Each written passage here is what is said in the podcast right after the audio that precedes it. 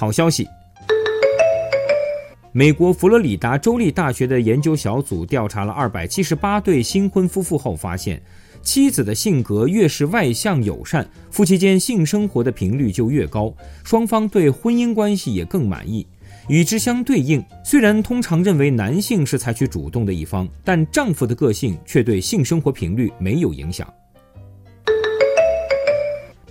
你身边是否有一个总叫错你名字的亲友？别太介意。这并不意味你在他们心中没有一席之地。美国杜克大学的研究小组日前发现，记错名字的情况在家庭成员和亲密朋友中最为常见，而从叫错的名字中，甚至可以推测出别人将你归为哪一类人。坏消息：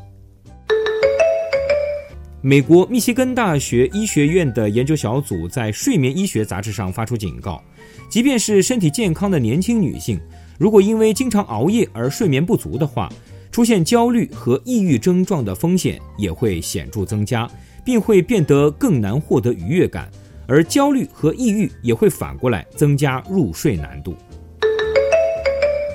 别在动物园里喂猴子了。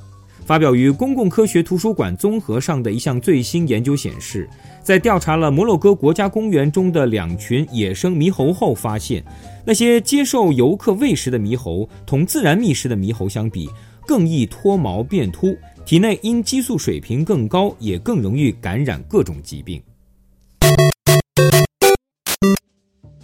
远古少晴天。以欧洲核子研究组织为首的科学家日前在《自然》和《科学》两大期刊上发表论文，指出，前工业革命时代的天空可能远远不像我们想象中那样万里无云，而是经常会被乌云所笼罩。这主要是因为科学家直到最近才发现，树木释放出的某些特殊化学成分能够促使云团形成，其造云能力并不在火山喷发及化石燃料燃烧释放的硫酸蒸汽之下。这意味着当前的气象预测结果很可能低估了前工业时代云层对气候变化的影响，对全球变暖的趋势也应重新考量。